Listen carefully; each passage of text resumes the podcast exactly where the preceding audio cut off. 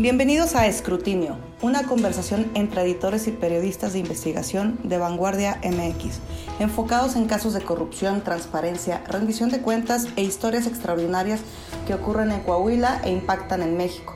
Mi nombre es Carla Guadarrama y hoy me acompaña Nazul Aramayo. En este episodio, que probablemente tenga más preguntas que respuestas, los invitamos a explorar con nosotros y llegar a una reflexión. ¿Quién y qué está matando al peatón en Saltillo? Nazul, bienvenido.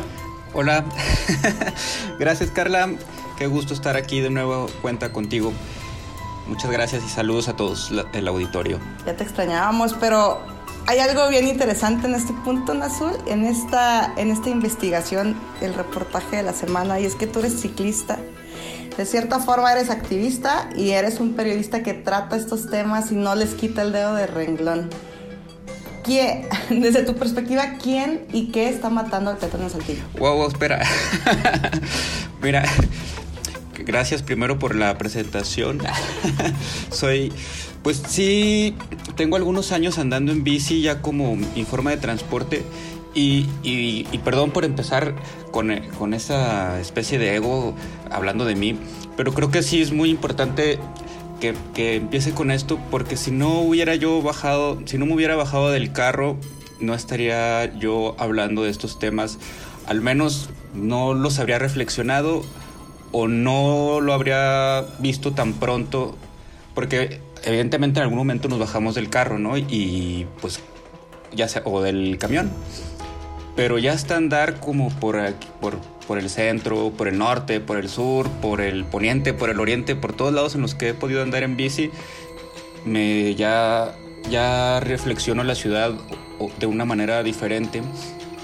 Y hay lugares en los que es sumamente peligroso y en los que ya a nivel de, calle, bueno, también el auto está a nivel de calle, ¿no? Más bien ya cuando tienes como tu única defensa tu cuerpo, lo único que te protege, tanto como ciclista como peatón, ya hay dimensionas que el, el entorno en el que estás situado no te favorece y que por el contrario es hostil. Y ya cuando también andas caminando más tiempo y andando en bici más tiempo, te das cuenta que hay niños, que hay niñas, que hay mujeres, adultos, bueno, en fin, personas mayores, personas con alguna discapacidad, ya sea visual, auditiva, eh, motriz, en fin, que hay una gran diversidad, pues como todos los ciudadanos, como todas las personas, y sin embargo, la estructura de la ciudad está respondiendo a la necesidad de los vehículos y no a la necesidad de las personas que, que estamos vivas, pues, y que queremos caminar o necesitamos movernos. Así que bueno, esta es la reflexión que hago para iniciar. ¿Y quién y qué está matando al peatón en Saltillo? Bueno, yo no lo he. Lo, lo, lo, vamos a, a ir descubriendo poco a poco. Perdón que te haga la pregunta y luego te interrumpa, pero para compartir el auditorio, eh, dentro de estos reportajes hay reflexiones, hay búsquedas de cómo poder abordar este tema. Y justo no quiero dejar escapar lo que estabas mencionando y es que de cierta forma eh, para las personas que se transportan a través de, vehículos, eh, a través de el transporte público, hay cierta protección, como vemos de, alguna manera lejanos a los peatones, hasta que te toca estar al ras de, de la calle, andar por la capital de Coahuila a, pie, observar, vivirlo como tal y es ahí cuando eh, descubrimos esta forma en la que el peatón en Saltillo es deshumanizado y como tal estos contrastes que hay, estas inversiones y estos discursos, pero ahora sí, Nazul, te dejo que, que te vayas acercando un poquito a esta reflexión sobre la respuesta. Sí, gracias.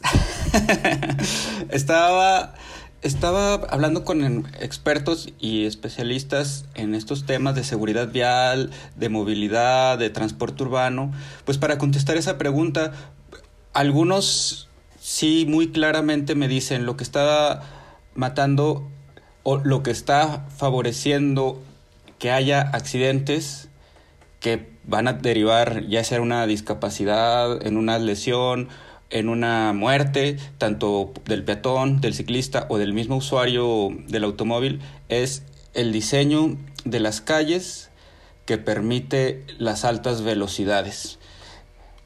que la velocidad de un automóvil eh, em, en una vialidad no es compatible con la vida. Y e, es decir, que todo lo que te rodea caminando en la calle, pues te pone en riesgo. No hay infraestructura segura, no hay infraestructura...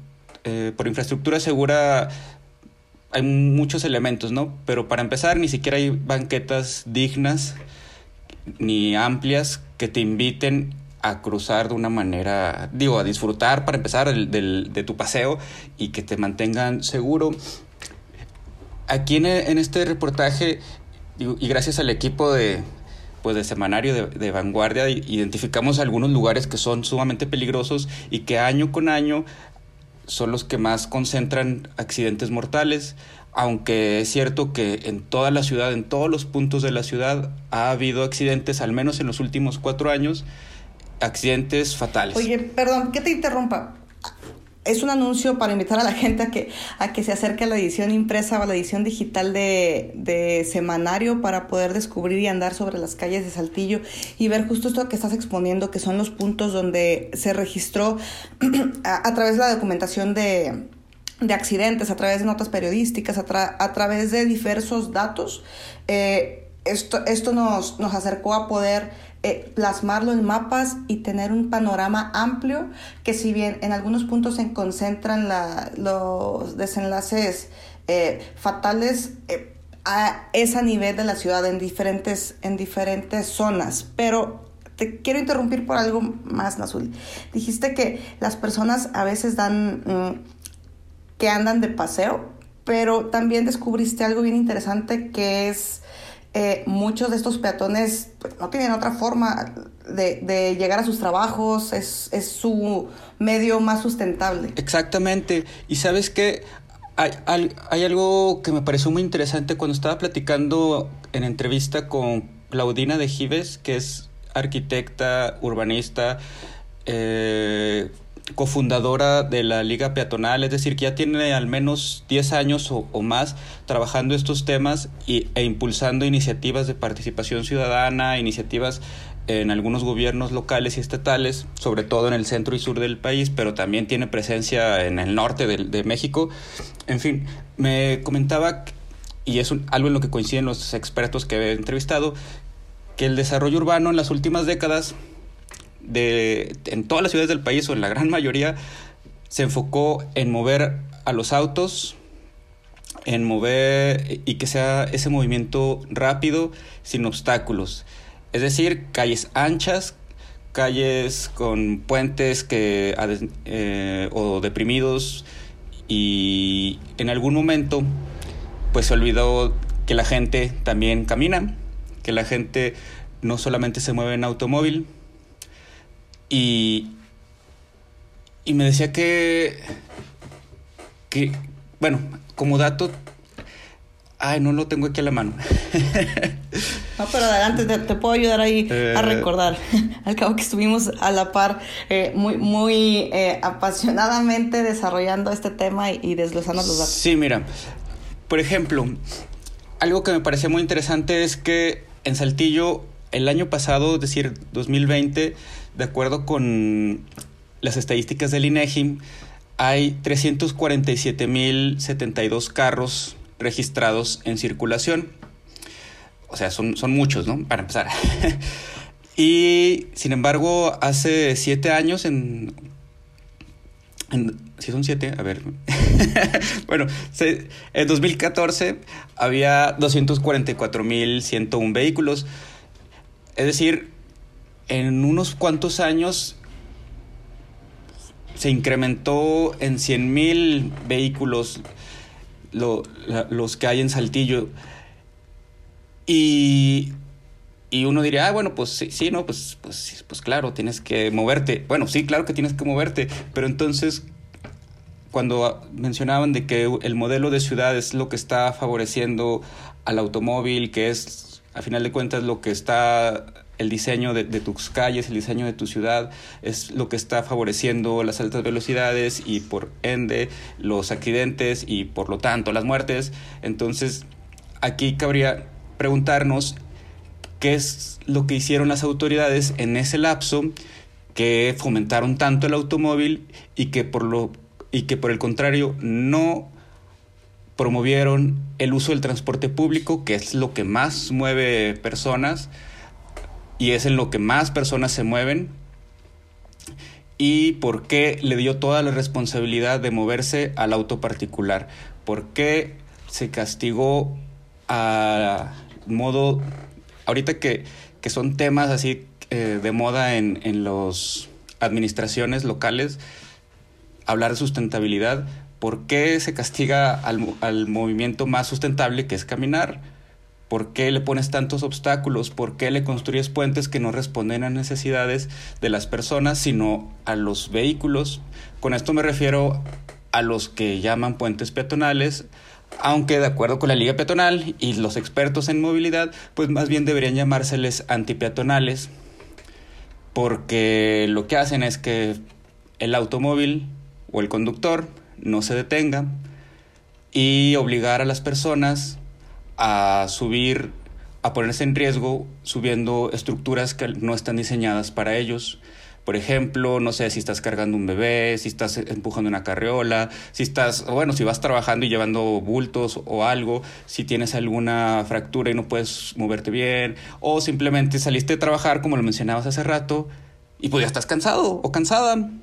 Bueno, y hablando justo también de trabajar, eh, está el punto de, la iluminación y otro tipo de desglose que, que se puede leer a través de, este texto, pero uno de los eh, datos relevantes que nos trajo este tema que, que, saltó como tal fue el hecho de que Saltillo ocupe, eh, ha ocupado durante dos años, si no me equivoco, eh un número considerable en el ranking de ciudades, de municipios, perdón, más peligrosos para el peatón.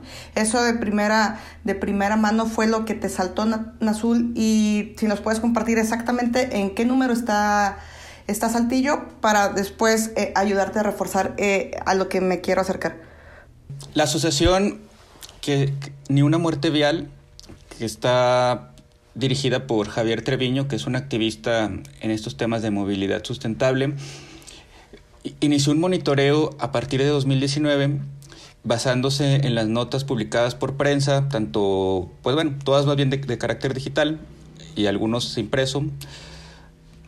Inició este monitoreo para ver cuántas personas habían muerto atropelladas, que fueran peatones o ciclistas. Y desde, desde 2019, insisto, Saltillo se ubicó en el puesto número 21 de los municipios más mortales para peatones y ciclistas. Ese año se registraron 26 casos en, en, los 12 meses, pues. Esto también tiene una cifra que no se ha considerado porque no todos los accidentes salen en prensa. Pero bueno, eso es, eso es algo que él ha, ha comentado y nosotros mismos lo vimos este año. Por ejemplo, en los primeros ocho meses, de enero a agosto, la asociación Ni una muerte vial registró 17 personas que han, muerto atropelladas, 10, 16 peatones y un ciclista.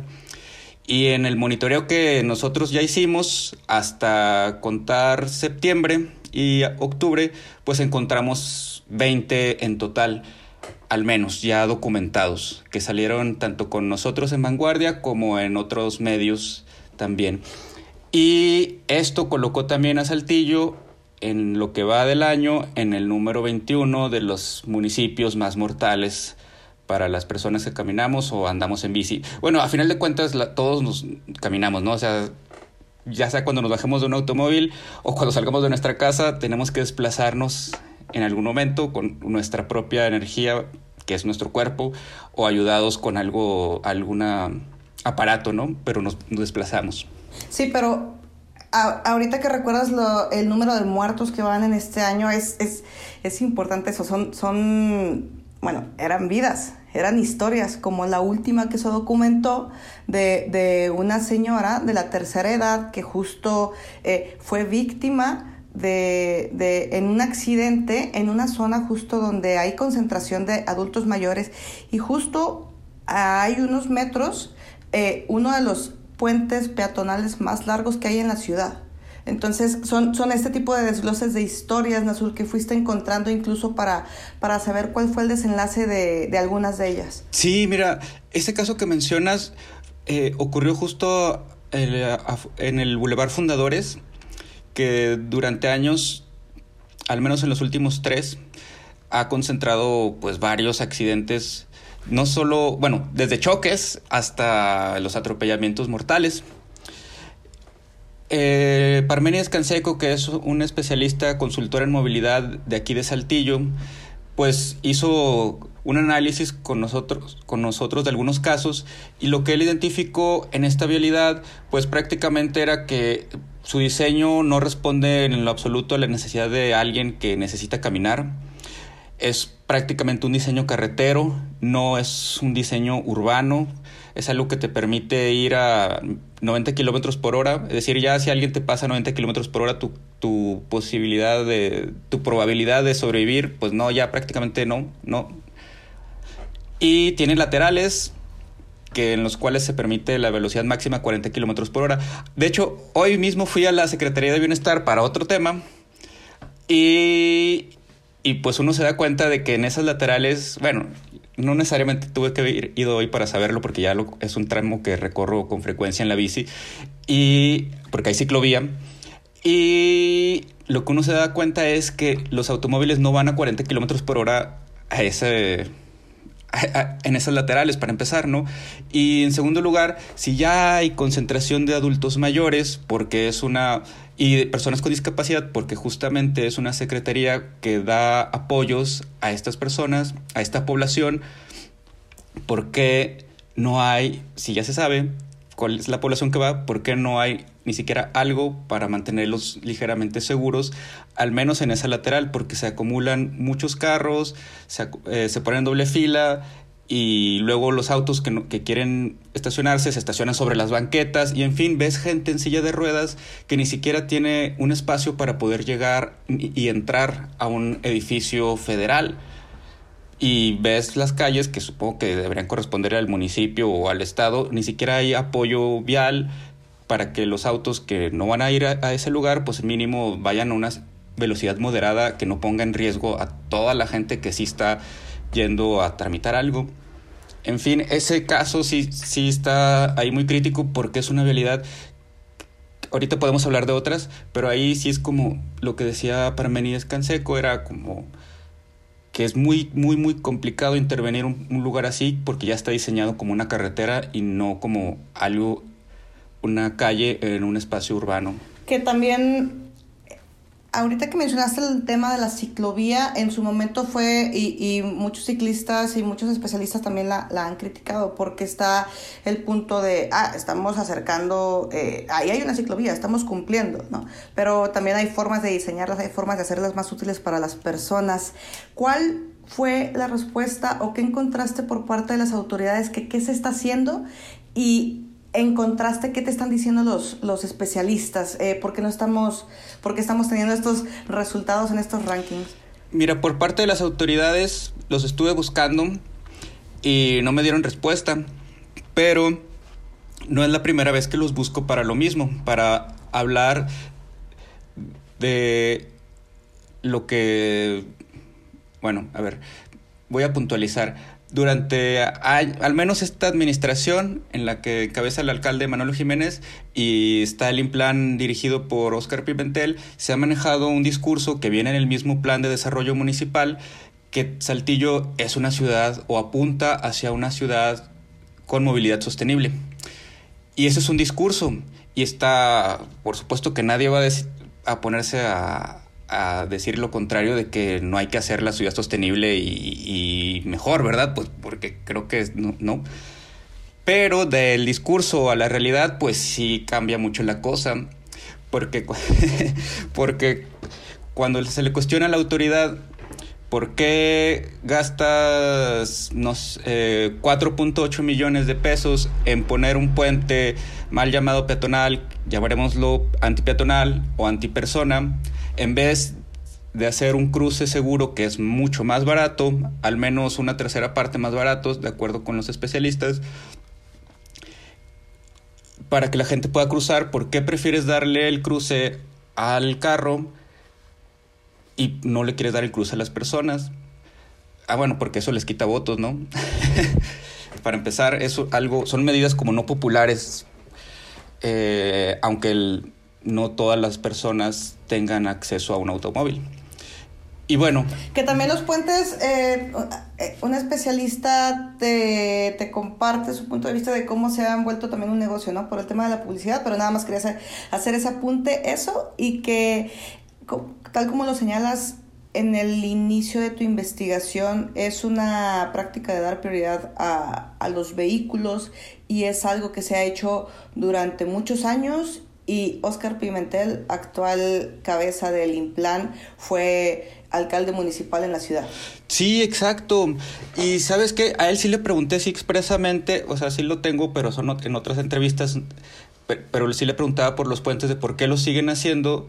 Y también al de desarrollo urbano le pregunté por qué siguen haciendo, eh, el director de desarrollo urbano es Andrés Garza, le preguntaba por qué siguen haciendo esto si, si ya hay otras opciones y saben que hay otras que la gente tiene necesidad de desplazarse sin necesidad sin tener que sin obligarlos a subir a un espacio que también puede ser peligroso.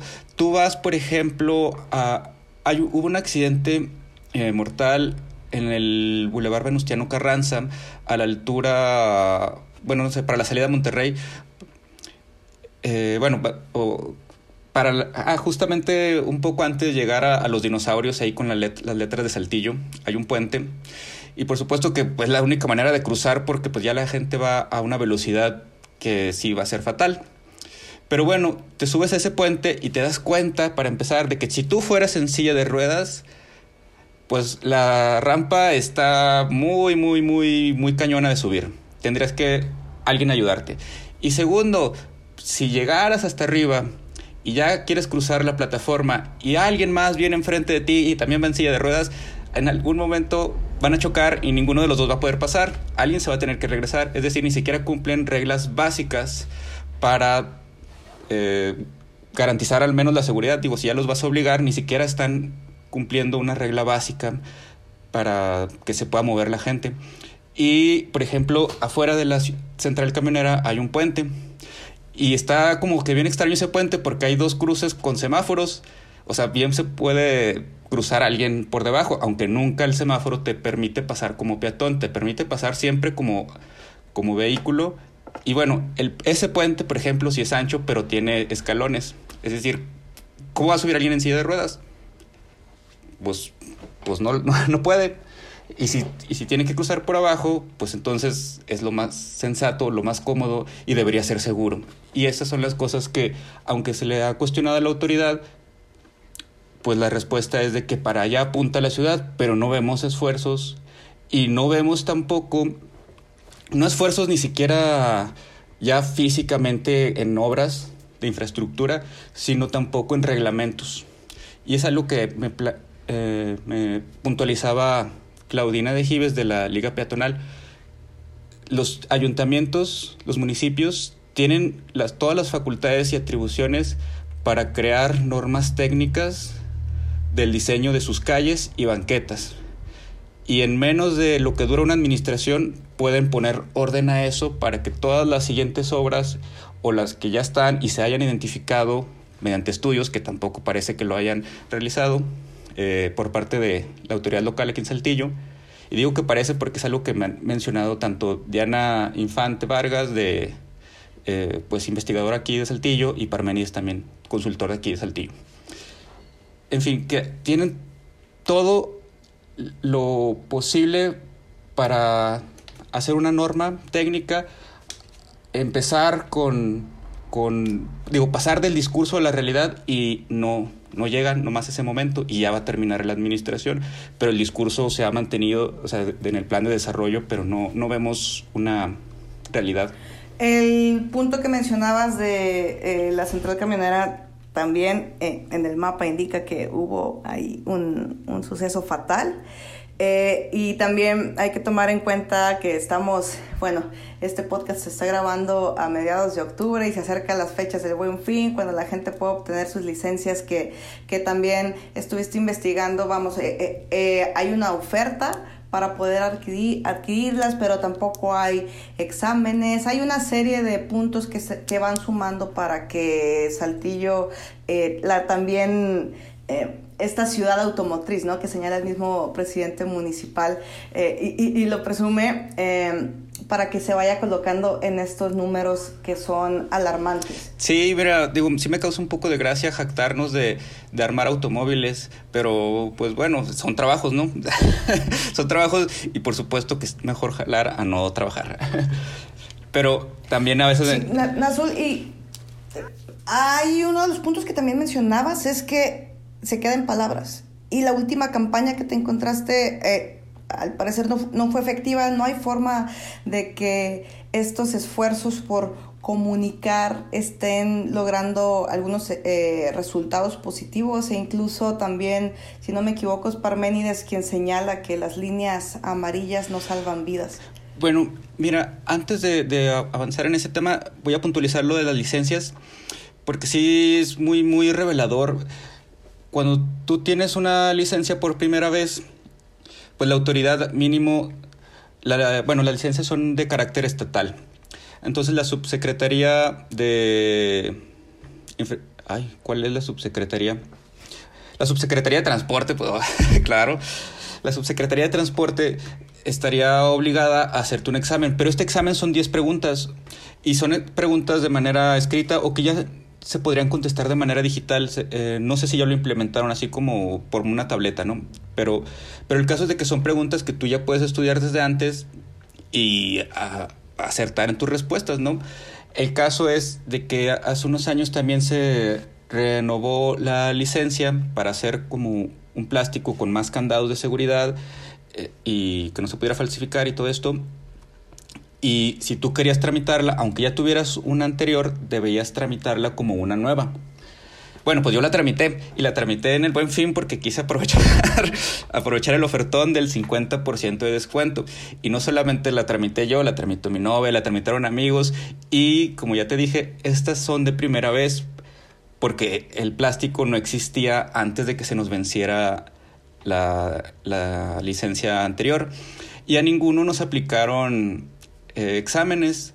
¿Y sabes cuántos cuántas licencias se renuevan durante el buen fin, que son pues en noviembre, no sé si son aproximadamente 10 días o dos semanas, pues más de 100 mil licencias se renuevan, o bueno, se tramitan en ese periodo. O sea, son un montón de licencias que, de las cuales nadie tiene el control ni el certificado de si sabes o no manejar se entregan por 350 pesos y digo, no es que quiera que me la vendan mucho más cara porque pues tampoco gano lo suficiente. pero no hay candados de seguridad. No, pero, pero hay algunos filtros que Exacto, no, no hay como tal un filtro que te pueda asegurar que al menos quien está detrás del volante eh, tenga algún conocimiento o también tenga esta responsabilidad o algún algo que te pueda hacer reflexionar sobre la persona que está eh, caminando o está eh, incluso también los motociclistas o las personas que van en, en bicicleta. Exacto, es decir, ni, ni los conductores conocen sus obligaciones ni sus derechos. Y por supuesto que, bueno, a esto iba como para resumir, ¿no? Las calles no están ni diseñadas para las personas y luego los conductores no conocen sus derechos y, la autoridad tampoco ejerce ese examen riguroso para ver que las personas que está mandando a la calle con una licencia estatal tengan la capacidad de manejar. Y luego tampoco se hace responsable del desarrollo urbano porque tiene un discurso muy, muy bonito, pero luego en la ejecución de las obras vemos que continúa el mismo fomento del automóvil y la desprotección de las personas. No hay banquetas ni siquiera dignas para caminar en muchos lados y en algunas vialidades como en el Boulevard Colosio, que son nuevas o que, o que han tenido tramos nuevos durante la administración, ni siquiera tienen banquetas.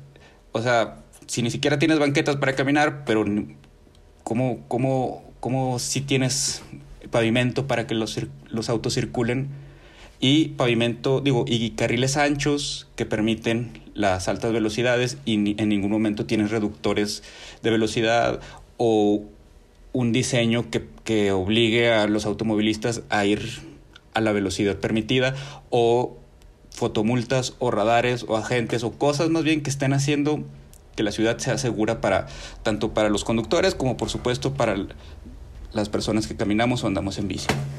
Bien, Azul, antes de cerrar este punto me gustaría de una reflexión también de la parte de que le puede tocar a, a los peatones que sí tienen posibilidad de, de ejercer de la mejor forma su, su, derecho de aprovechar estos puntos. Eh, eh, ¿Cuál es la responsabilidad también que podemos tener los peatones? Bueno, ya me acuerdo de otra pregunta que me hiciste y no te la contesté y voy a resolverla en menos de un minuto. El, en febrero de este año el gobierno municipal junto con el Implan lanzaron la campaña Ruta Segura, que estaba enfocada en automovilistas, ciclistas, corredores y peatones.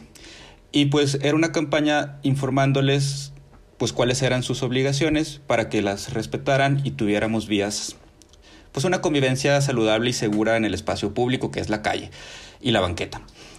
Y pues hablando con los especialistas me dijeron, no, es que eso, o sea, no es que esté mal en sí misma una campaña, por supuesto que no, pero no es un problema de educación vial, es un problema de que la autoridad local debe hacerse cargo de modificar las vialidades, de estudiar dónde ocurren los accidentes, qué es lo que está pasando para que los autos vayan rápido, bueno, intervenir esos lugares y por supuesto que ahora sí a lo mejor van, la campaña podría ser efectiva porque estaría acompañada o bueno, más bien sería el acompañamiento de intervenciones, infraestructura, de multas, de prevención y no solamente una publicación en redes sociales que te esté exhortando a que manejes con cuidado. Y en el caso... Y también en redes sociales, ah, ¿no? El, punto de que no es el, acceso para todas las personas, digo, eh, eh, las, los datos que se tienen registrados como tal, hay, hay, personas de diferentes edades, pero sí hay un grupo considerable de adultos mayores. apostarle a tu campaña que sea por redes sociales es otro punto a cuestionar. Sí, y luego mira, justamente cuando me preguntes la responsabilidad del peatón, pues bueno, en, en esa campaña le decían al peatón, por supuesto que no se distrajera, ¿no? Y algo importante aquí es también en los accidentes, por, por supuesto, que sí es un diseño el que está fomentando, fomentando las altas velocidades, pero también influye el factor humano. Es decir, si yo voy en mi celular cruzando la calle, pues obviamente ni siquiera me voy a dar cuenta que es lo que viene a un lado, ¿no? Pero también es como decir, oye, pues no solamente es el peatón el culpable, sino por qué se permitió la alta velocidad. O sea, ¿qué, qué había en ese diseño que no hizo que la velocidad del automóvil fuera más o menos compatible con la vida, que no resultara muerto, que la persona que iba conduciendo lo viera y pudiera frenar, porque se sigue permitiendo la alta velocidad. En, fin, la responsabilidad del peatón viene incluso en el reglamento y a lo que iba con también es que el discurso de la autoridad, ya lo dije, es muy bonito, pero el mismo reglamento te obliga como peatón, uno, a subir los puentes, aunque no puedas. Y dos, ir por la no vayas por la calle, ve por la banqueta. Ah, pero si no hay banqueta, ve por donde puedas. Así, o sea, se deslinda totalmente de la responsabilidad de tener banquetas. Eh, la autoridad, así como no manches, neta. De nuevo regresamos a la deshumanización y, cómo el factor eh, de estar privilegiando los vehículos, estar privilegiando eh, a, cierta a cierto grupo de personas termina afectando a los más vulnerables como, como se presentaba en, otras ocasiones. Una última reflexión que quieras compartir, invitar a leer tu, tu investigación, tu reportaje. Ah, claro, eso desde el principio, mira. sí, me, me, gustó mucho poder redactar esto porque pude hablar con personas que eh, han hecho actividades interesantes como Paco de Anda, eh, Claudina de Gives, Armenides Canseco, Diana Infante, que han tenido investigaciones e incidencias eh, muy interesantes a, nivel local o nacional. Y las reflexiones que ellos dan creo que sí son, son importantes, porque sí parece que desde los mismos vehículos, o sea, ya cuando te subes al vehículo parece que tú también te deshumanizas y quieres, no te quieres detener, te molestas, eh, reaccionas de manera negativa si te ponen un alto, justificas ir a altas velocidades, justificas ir en estado de ebriedad, justificas todo, pero no quieres que te detengan. No quiere, y por detenerte no me refiero como al tránsito, ¿no? O sea, no quieres ni siquiera que haya un semáforo, no quieres que haya un alto, quieres dar la vuelta como se te antoje. En fin, como que hay un montón de cosas que incluso como automovilistas no reflexionamos y creemos que las calles están hechas para los vehículos, cuando no es así, más bien la ciudad es, es de todos. Y el hecho de que haya banquetas, hubiera banquetas más amplias o más ciclovías y espacios o áreas verdes para caminar o para pasear y disfrutar la ciudad, eso no significa que le quiten el espacio a un vehículo porque ni siquiera es, ese espacio es suyo, es de todos.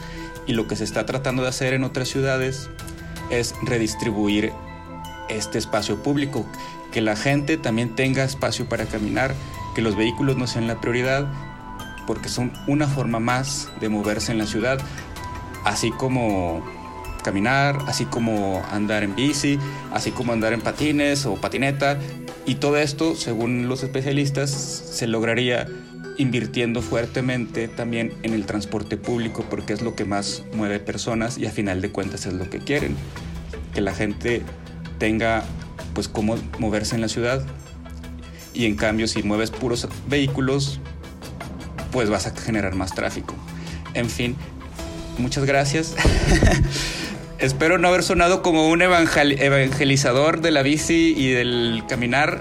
No, pero es una, reflexión general eh, que nos estás compartiendo mm, desde, una, desde una perspectiva con la responsabilidad que implica hacer una una investigación para poder tomar todas las aristas, para poder eh, contrastar desde la inversión, desde cuánto eh, se ha compartido con las campañas, desde cuánto también es parte del peatón, bueno, hasta cierto punto cuál es la responsabilidad del peatón, todas estas aristas que la invitación general es a reflexionar y a reflexionar. Eh, Saltillo, ¿qué ciudad está siendo para el peatón?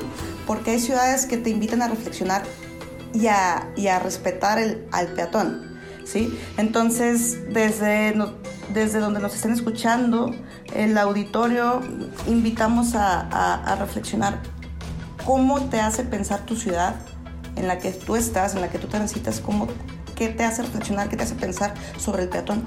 ¿Es para convivir con él?